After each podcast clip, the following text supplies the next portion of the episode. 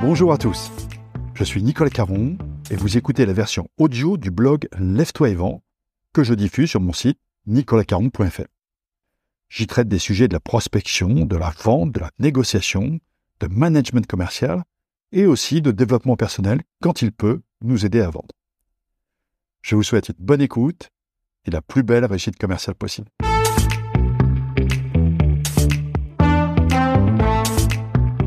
Aujourd'hui, un article sur le management commercial. Son titre Prospection commerciale, les clones ne font pas la différence. Au début de ma carrière, j'ai été marqué par une expérience que je n'ai jamais oubliée. À l'époque, j'animais une formation à la prospection destinée aux nouvelles recrues d'une banque de taille moyenne. Tous ces nouveaux conseillers suivaient un cycle d'intégration durant lequel j'avais le plaisir d'intervenir. Je me souviens que l'ambiance de ce premier séminaire était toujours excellente, très dynamique, avec des gens très motivés qui voulaient tout casser. Bref, je me régalais. Et puis, un an plus tard, je devais retrouver chaque promotion dans un nouveau séminaire, un séminaire de suivi. Évidemment, tous les participants n'étaient pas restés, mais la grande majorité de ceux qui étaient encore là étaient complètement éteints. Je ne les reconnaissais pas. En un an, la structure avait réussi à les rendre transparents, indolents, et sans doute très respectueux des consignes de leurs managers respectifs.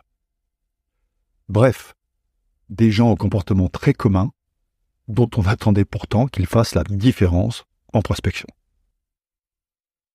Cette expérience m'a tellement marqué que depuis, je n'ai jamais pu m'empêcher d'observer les pratiques managériales avec ce prisme et cette question récurrente comment les commerciaux qui prospectent, ceux dont on a tant besoin, sont-ils managés?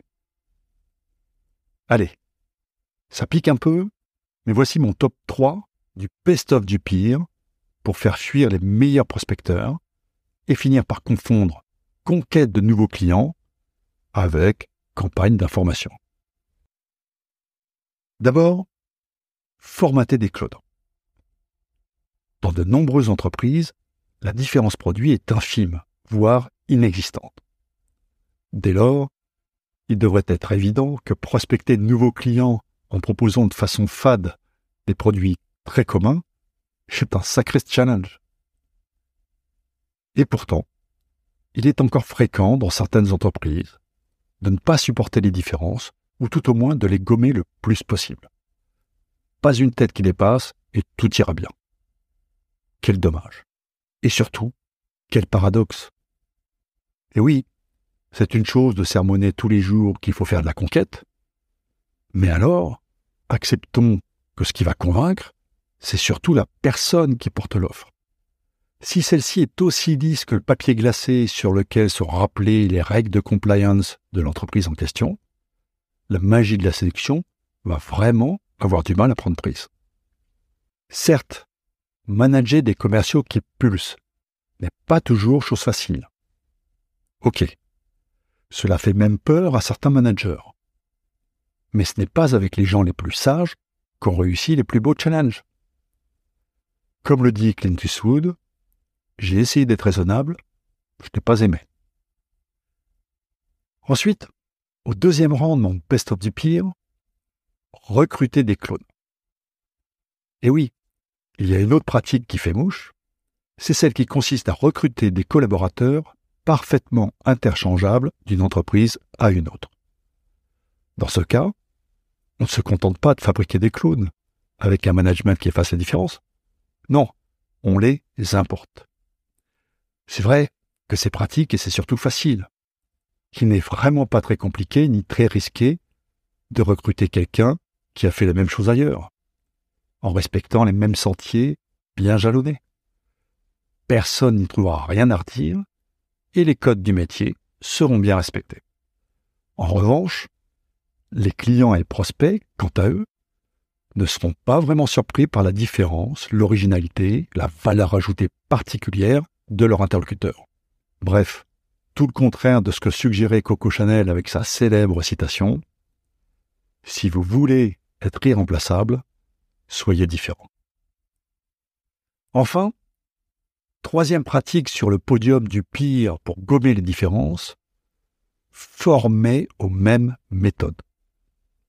Les temps changent, les attentes des clients aussi, et pourtant, il existe des programmes de formation qui se répètent année après année sans évoluer d'une virgule.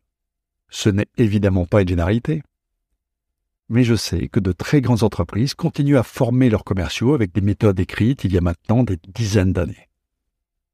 Parfois, les opérationnels en ont bien conscience, mais cela ne suffit pas toujours pour remettre en cause le statu quo. C'est bien dommage, parce que ce qui est pratique pour les formateurs ne l'est pas toujours pour le business. Moralité. Si votre produit suffit à lui seul pour faire la différence, bravo, tout va bien. En revanche, si la conquête de nouveaux clients passe par les talents de vos équipes, respectez les aspérités de vos commerciaux les plus engagés. Mieux vaut des gens différents qui bousculent que des personnes sans relief qui ont du mal à convaincre vos prospects que vous pouvez vraiment apporter une différence. Et voilà, c'est tout pour aujourd'hui. Si vous voulez en savoir plus sur mes livres ou sur mes conférences, rendez-vous sur nicolascaron.fr. D'ici là, bon business à tous.